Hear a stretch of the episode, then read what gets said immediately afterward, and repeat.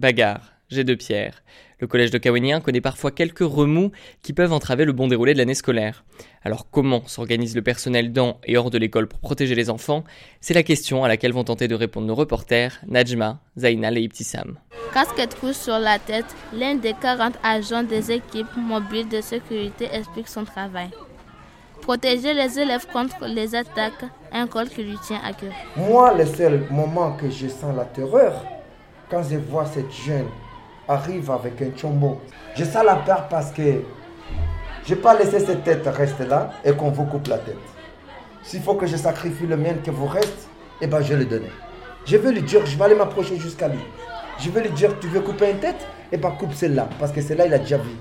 Laisse celle-là pour avancer, parce que celle-là, c'est celui qui va te sortir dans cette, dans cette cauchemar telle que tu as aujourd'hui. Sa présence est rassurante pour les élèves.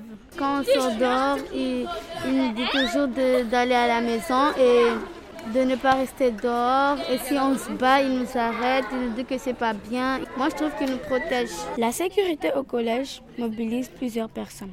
Cathy est agent de protection et de sécurité. Elle explique l'organisation. On fait attention que tout l'établissement, les alentours soient bien protégés par euh, des barbelés, des, des, murs, des grillages pour que personne ne puisse venir à l'intérieur du collège vous embêter.